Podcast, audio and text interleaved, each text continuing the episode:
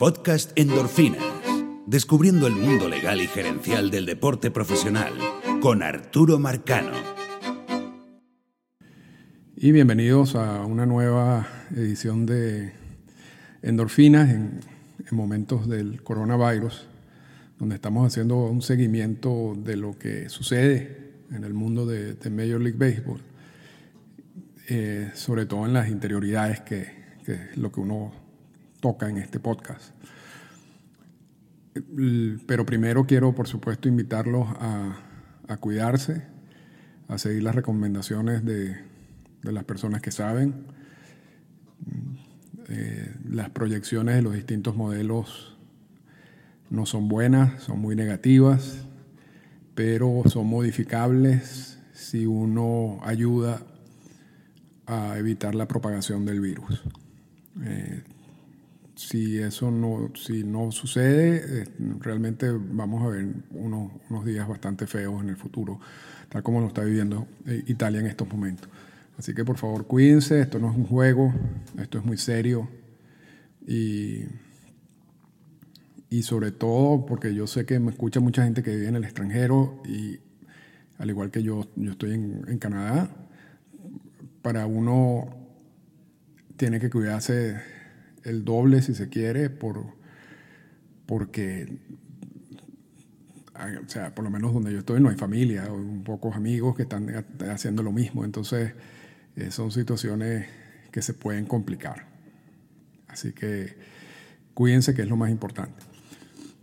Ayer hablamos un poco del tiempo de servicio y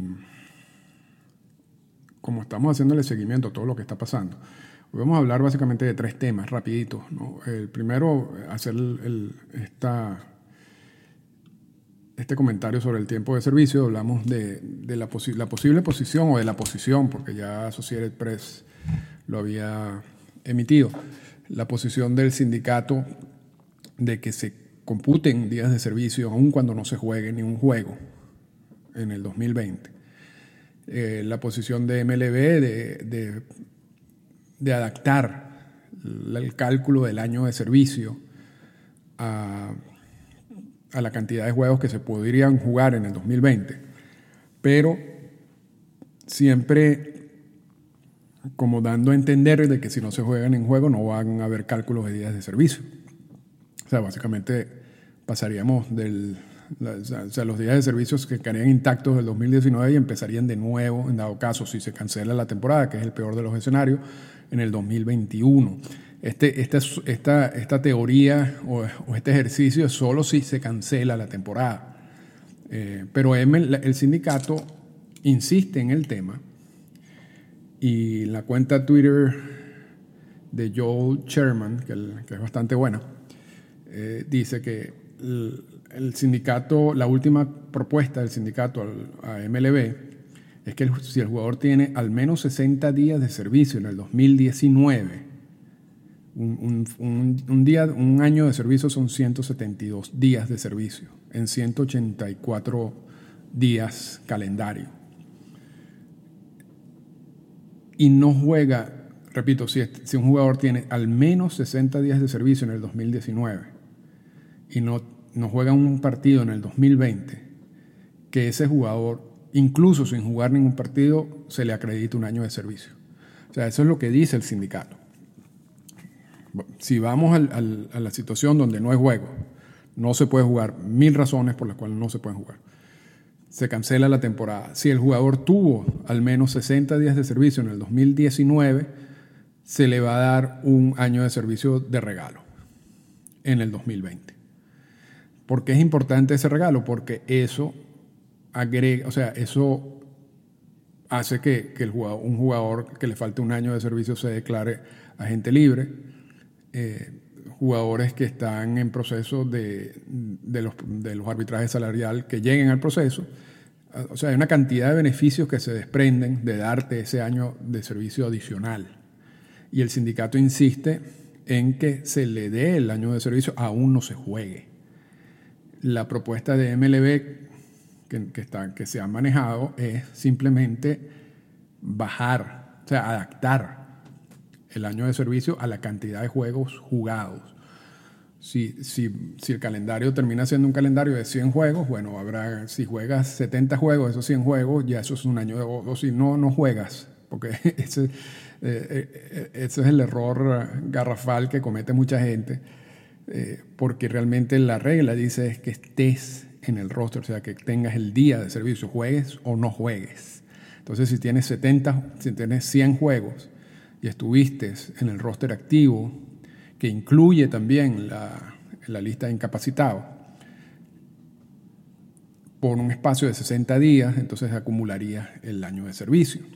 O sea, es simplemente adaptar el, cálculo a los juegos que se podrían jugar en la temporada, pero no hay una propuesta de MLB donde vaya a reconocer, donde se reconozca el año de servicio sin jugar. Entonces vamos a ver, porque eso es un punto que yo estoy seguro va a ser eh, complicado, y ya lo es, pero ojalá que sea simplemente un ejercicio teórico y que tengamos una mejor situación en apenas un par de meses, lo que nos permita jugar. Pero que prepararse para lo peor. Eh, también en el día de ayer, un memorándum firmado por Morgan Sword a todos los eh, presidentes, eh, general managers, assistant general managers, directores de granja sobre el coronavirus. Establece lo que es la asignación a los jugadores de ligas menores. Recordamos en la conversación que tuvimos ayer que todo lo que sea la asignación salarial y esta, la que les corresponde durante el sprint training a, a los jugadores que pertenezcan al roster del 40, se tiene que negociar entre MLB y el sindicato. Y ayer decíamos que la política para los jugadores de ligas menores fuera del roster de 40 las impone MLB, porque los jugadores de ligas menores fuera del roster de 40 no tienen sindicato. Entonces, simplemente MLB saca un memo y ya. O sea, esa es la política. No hay necesidad de negociarla con nadie. A diferencia, repito, que lo que sucede con, con, con los jugadores que están en roster de 40. Entonces, ayer, Major League Baseball, la oficina del comisionado, emite un, memo donde dice, donde establece claramente qué es lo que los equipos van a pagar, cuál es la asignación monetaria que le van a dar los equipos, hasta que hasta el día en que supuestamente empezaría la temporada, porque todavía no se ha determinado qué va a pasar luego de ese día. ¿okay? Esto es simplemente una asignación que cubre lo que deberían recibir estos jugadores de ligas menores hasta el 9 de abril. La situación después del 9 de abril todavía no está clara. Y aquí vamos a explicar un poco, porque esto, esto también tiende a, confundir a muchas personas, porque no, no todos los equipos operan de la, de la misma manera eh, sus campos de entrenamiento. Hay equipos que tienen, que le dan a los jugadores hotel, comidas, todo absolutamente todo. Y por ello casi no le dan una asignación monetaria muy baja a los jugadores, porque ya ellos están subiendo, absorbiendo todo el costo. Hay equipos que, le, que son más flexibles en ese sentido, incluso ofrecen la posibilidad que el jugador no se quede en las instalaciones, en el sprint training, que se queden por fuera y para ello pagan algo adicional. Igual hay equipos que ofrecen todas las comidas y hay equipos que solamente dan algunas comidas y dan un, viático para el resto. Entonces, las asignaciones monetarias en sprint training varía por equipo dependiendo de lo que ellas ofrecen. No es fijo. Pero básicamente lo que tratan de cubrir es hotel y alimento. No hay pago de salario. quiero que esté claro esto. No hay pagos de salario. Esto es simplemente un pago para que el jugador pueda estar allí. O sea, no tenga que pagar él de su propio bolsillo la, estadía ni, ni, las comidas. Y como cada equipo tiene un plan distinto, estos pagos varían. Entonces, Major League Baseball lo que hizo con este memo del 19 de marzo es simplemente unir o, o hacer un solo monto, crear un monto único que le van a pagar los equipos de grandes ligas a los jugadores fuera del roster de 40 de aquí hasta el 9 de abril. Hasta el 9 de abril. Y ese pago va a ser 400 dólares a la semana o 57 dólares por día. Tiene una cantidad de secciones, eh, por supuesto limita esto a los jugadores que no están en el roster de 40. Los que están en el roster de 40 tiene otro tipo de asignación, que es la que se negocia con el sindicato. Eh, también otra de las excepciones que tiene el memorando es todos estos jugadores que siguen recibiendo comida y, hospedaje del, club. O sea, porque hay algunos jugadores, muy pocos ahora, ahorita, que siguen estando en las instalaciones de los equipos de grandes ligas, ya sea en Arizona o en Florida. Cuando tú te estás quedando en las instalaciones y no consumes y, y te están dando todo, no tienes derecho a esta asignación monetaria. Y la otra excepción son los que son los jugadores que no, no, deberían estar en sprint training, que son básicamente algunos jugadores en, la Dominican Summer League, en el roster de la, de la Dominican Summer League, de la Liga de Verano de, de, República Dominicana, o jugadores que están en la lista de restringidos. Esos jugadores que no deberían estar en el sprint training no van a recibir esto. Entonces, repito, MLB, la oficina del comisionado, llegó la decisión de que van a darle una asignación, una ayuda monetaria a todos los jugadores fuera del roster de 40 que consiste en 400 dólares a, la, a la semana o 57 dólares diarios. A menos que estés en roster de 40, a menos que sigas estando en las instalaciones y comiendo en las instalaciones de ellos en sprint training, o a menos que no te correspondía estar en sprint training. son las tres excepciones. Y luego el 9 de abril están evaluando a ver qué tipo de compensación van a recibir los jugadores en vez del salario. Que aun cuando el salario es bajo, sigue siendo salario. Pero la misma, la misma situación se va a presentar con los jugadores de grandes ligas, que no se sabe qué es lo que van a cobrar. Y, y no es que, a, veces digo, bueno, y, suena chocante, pero que Ken Rosenthal Ken Rosenthal, en una de las primeras columnas que la, mencioné en, el primer podcast de esta serie, dice que MLB podría eh, cancelar los contratos por la declaración de la emergencia nacional.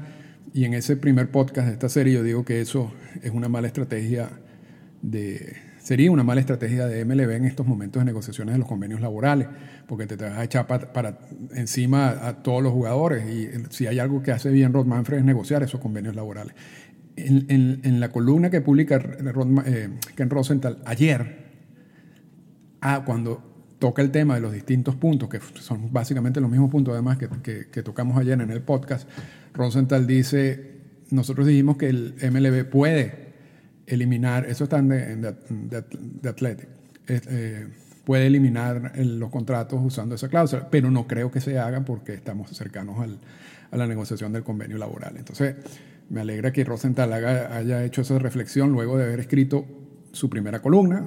Este, nosotros la hicimos antes que él, pero, pero eso no importa. De todas maneras, lo, importante es mantener la misma, que se diga, o sea, que, que, el contenido coincida.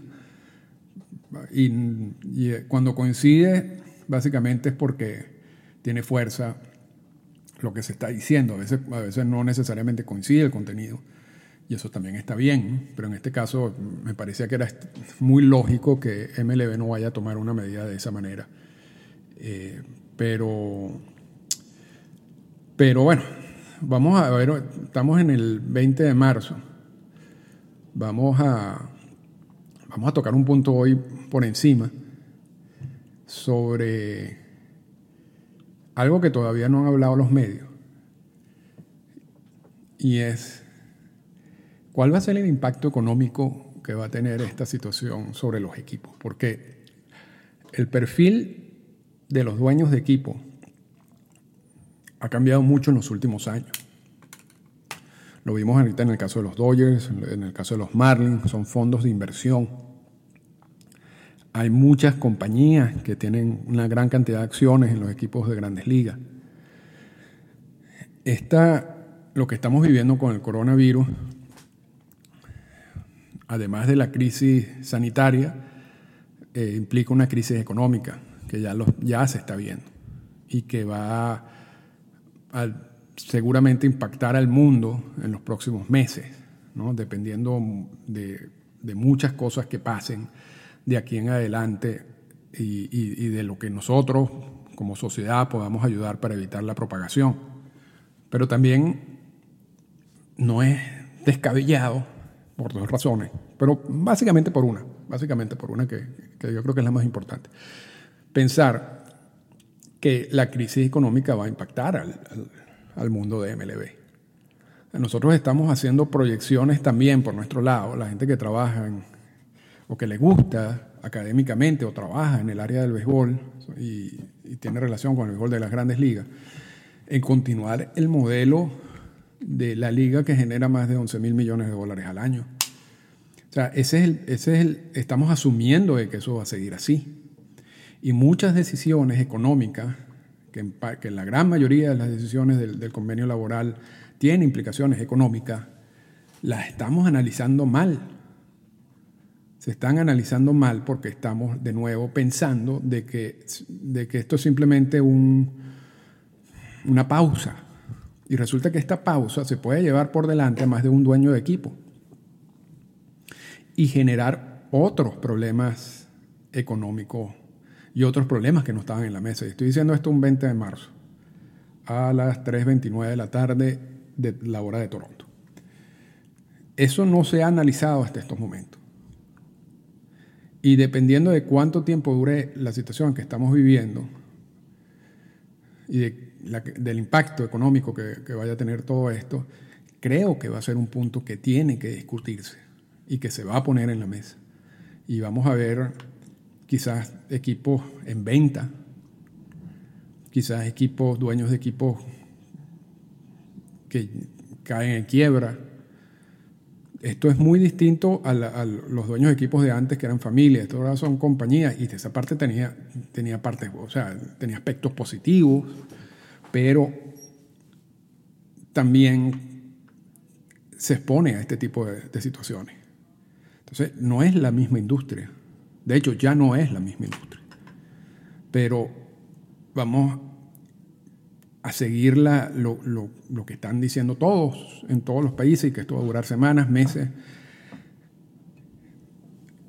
Esa industria se va a transformar. Y, y eso no, la, verdad que es ni, siquiera discutible, ni siquiera debatible. Entonces habría que ver qué es lo que va a salir cuando superemos la situación en el mundo de MLB y eso va a tener un impacto fundamental en la negociación del próximo convenio laboral. Eso es algo que no estaba tampoco en los papeles. Y voy a estar, ser muy claro en este punto por lo siguiente. Históricamente, desde la firma del primer convenio laboral en 1966 o 68, eh, la designación de, de, Marvin Miller fue en 1966, la primera firma del convenio laboral fue en 1968. Desde la primera firma de los convenios laborales, y está el ciclo de convenios laborales en, aquí en, en Orfina, que lo pueden revisar ahorita si, si no tienen muchas cosas que hacer, así como yo, una de, los, de las constantes trabas de los equipos es que es el alegato de que pierden dinero. No podemos ir a la agencia libre porque eso va a quebrarnos económicamente. No podemos pagar esos salarios porque nosotros estamos generando pérdidas. Y uno de los problemas fundamentales que tuvo Marvin Miller y después lo sucesivo eh, era cómo hacer, o sea, te dan esa, no estamos perdiendo dinero y ellos le respondían, bueno, pero demuéstrame que están perdiendo dinero y no, no enseñaban los libros. No había obligación de los equipos de enseñar los libros. Y esto cambia un poco porque hay algunas compañías, y recientemente vimos unas notas sobre los Bravos de Atlanta, los Indios de Cleveland es otra, los Dodgers, los Marlins, que son compañías que tienen un porcentaje alto o un porcentaje eh, de acciones en manos de empresas públicas. y que están obligadas a, enseñar los libros. Y ahí uno ve más o menos si realmente son equipos que pierden dinero o no pierden dinero. El, de hecho, los libros de los Bravos Atlanta hablan de una, de una ganancia operativa de más de 300 millones de dólares el año pasado, algo así. Búsquenlo. Pero lo cierto es que durante todos los años de negociaciones de los convenios laborales, un arma de los dueños de equipos siempre ha sido nosotros estamos perdiendo dinero y por eso no quiero hacer esto. Y se ha demostrado que ese argumento muchas veces no tenía base, ¿ok? Sino es simplemente un argumento, una, estrategia de negociación. Ahora que los equipos van a estar impactados por la, por la crisis económica que esta situación va a generar, resulta más que evidente, más que lógico que esa carta se ponga sobre la mesa. Que sean los mismos dueños de equipo que digan, miren señores, yo no sé, aquí estamos hablando de que estamos pagando 4 mil millones de dólares en salarios en el 2019, más de 4 mil millones de dólares en salarios. Yo no veo una empresa, una industria de aquí en adelante, sobre todo en los primeros 3, 4 años después de todo esto, que vaya a generar ni siquiera esa cantidad en ingresos. Entonces, mucho menos, o sea, ¿cómo podemos absorber esos salarios si los ingresos van a bajar tanto? Eso, olvídense que va a estar en la mesa. Y ahí van a encontrarse con problemas, con problemas como contratos a largo plazo muy altos de jugadores que quizás, repito, yo estoy tomando en cuenta el peor de los escenarios, ¿ok? Ojalá que, eh, y sería el primer contento de que esté totalmente equivocado y que esto en dos meses volvamos a la normalidad y, ya, o sea, yo, yo, yo, sería el primero que sale a la calle por eso. Yo estoy agarrando el peor de los escenarios, es que primero que no haya temporada, segundo que esto crea una crisis económica que va a durar tiempo, y tres, que si nosotros todos no nos ayudamos, vamos a crear un, severo problema a nivel de salud y, las consecuencias que eso conlleva. Pero en ese escenario negativo, es indudable que lo que, lo que va a salir, o sea, la MLB que va a salir de ese escenario, no va a ser la misma MLB que entró a ese escenario. Va a ser una MLB muy debilitada económicamente, con muchos problemas, que no, va, que no se va ni siquiera acercar a la cantidad de dinero que estaba ya acostumbrada a generar en los últimos dos o tres años. Y en ese nuevo escenario las cosas cambian. Y en ese nuevo escenario el sindicato de nuevo va a estar contra la pared. Así que esto es una situación que solamente desde el punto de vista académico, si se quiere, o, teórico, se torna cada vez más interesante.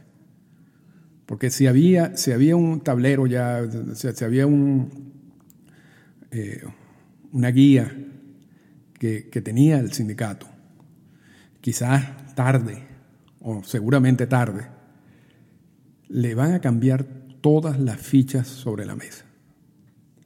Se las van a cambiar. Y se lo estoy diciendo hoy, 20 de marzo. Y con esto despedimos el podcast de hoy. Esta fue una presentación del podcast Endorfinas. Para comunicarse con nosotros, escríbanos a las siguientes cuentas en Twitter. Arroba Arturo Marcano y arroba Endorfinas Radio.